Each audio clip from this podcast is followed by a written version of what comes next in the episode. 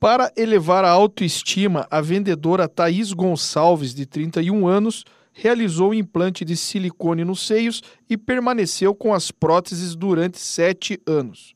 Depois de sofrer com efeitos colaterais por causa da rejeição do organismo, ela decidiu fazer a cirurgia de explante. Eu não conhecia a doença do silicone até então, não conhecia as possíveis complicações que ele poderia causar no nosso organismo. E foi uma coincidência, achei na internet uma matéria sobre e acabei vendo todos os sintomas que eu tinha, é, os, as colaterais, né, digamos. Eu estava com muitos problemas de saúde, muitas inflamações no corpo todo. Então, quando eu vi a matéria e vi a possibilidade de ser do silicone, eu resolvi tirar. Thaís conta que sofreu com sinusite, fibromialgia e queda de cabelo devido à rejeição da cirurgia de implante de silicone. Após realizar a retirada das próteses, a paciente afirma que quase todos os sintomas desapareceram. Por quase 100%. Eu tenho ainda problema nos joelhos, né? Acabou ficando um pouco crônico, eu faço fisioterapia, musculação para conseguir aliviar essas dores do joelho. Mas de resto, nunca mais tive problema de sinusite, nunca mais tive inflamação. Meu cabelo cresceu absurdamente depois da, da retirada do silicone.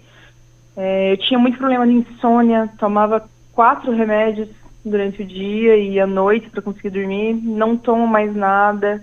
O médico cirurgião plástico Bruno Lenani afirma que a maioria das pacientes decide retirar a prótese no momento em que tem que fazer uma nova cirurgia, após 10 anos, quando é necessário um novo procedimento. Muitas pacientes acabam tirando porque colocaram a prótese num momento da vida e nesse momento da vida que elas estão agora, depois de 10, 15 anos é, de prótese de mama, é, tiveram algum problema, como contratura de cápsula, coisas que acontecem normalmente assim, né, na evolução a longo prazo com prótese de mama. E nesse momento da vida elas te, teriam que reoperar e não faz mais sentido manter a prótese, ter que reoperar em outro momento, daí depois para retirar essa prótese ou ter que trocar a prótese novamente. O médico enfatiza que as pacientes devem tomar conhecimento de todos os possíveis efeitos colaterais que a cirurgia de implante de silicone pode resultar, inclusive doenças.